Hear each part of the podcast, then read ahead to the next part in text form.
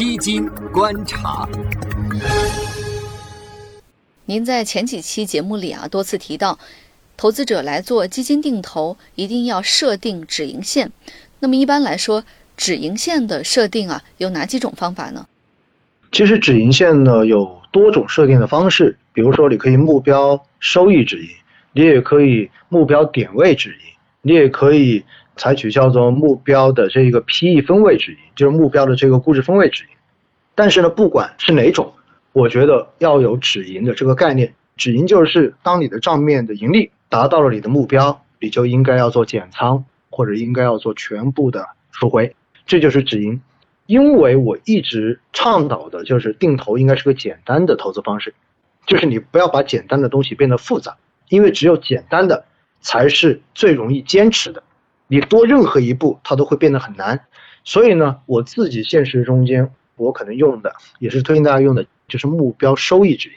什么叫目标收益？举个最简单的例子，你投了这个之后，我赚百分之十，我就算到止盈线，我就把它赎回，那么这就是目标收益止盈。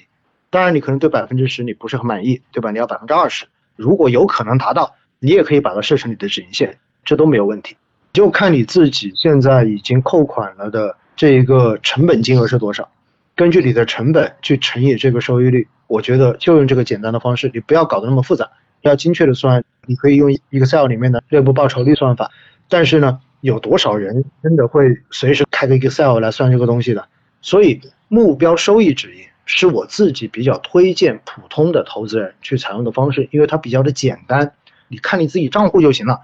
当然，如果你可以进阶一点，你也可以选择什么呢？比如说股债风险溢价的这种指标止盈，这就要求你自己要上软件去找数据了。比如说你的 PE 在百分之八十以上，这属于风险区，那么进了风险区你就马上做止盈。如果跌到了百分之二十以下，这是机会区，你就增大你的一个扣款幅度。但是这一些方式有没有用？对于最后的这个收益增强有用，但是对于普通绝大多数的投资人来说，它会更加的复杂。实际上呢，真正能够落实做到的人就变得不多了。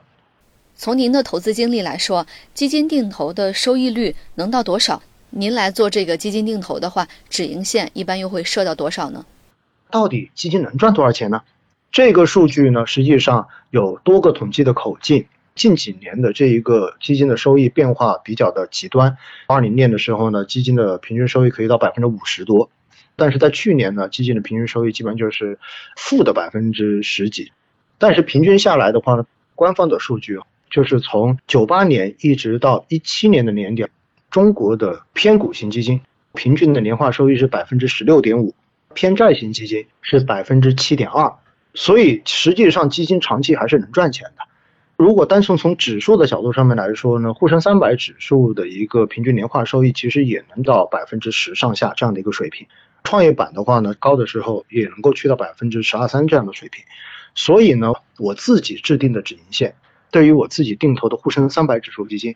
我的一个止盈线设定的就是年化的百分之八到百分之十二这样的一个区间。就是如果市场真的很弱势，我觉得年化到百分之八我也能接受，到百分之十二呢当然是理想状态。然后对于我自己定投的创业板的这一个止盈目标呢，我设定的是年化百分之十五左右，它的波动更大。刚才说的两个都是指数基金嘛，指数基金都是贝塔收益，市场的系统性收益。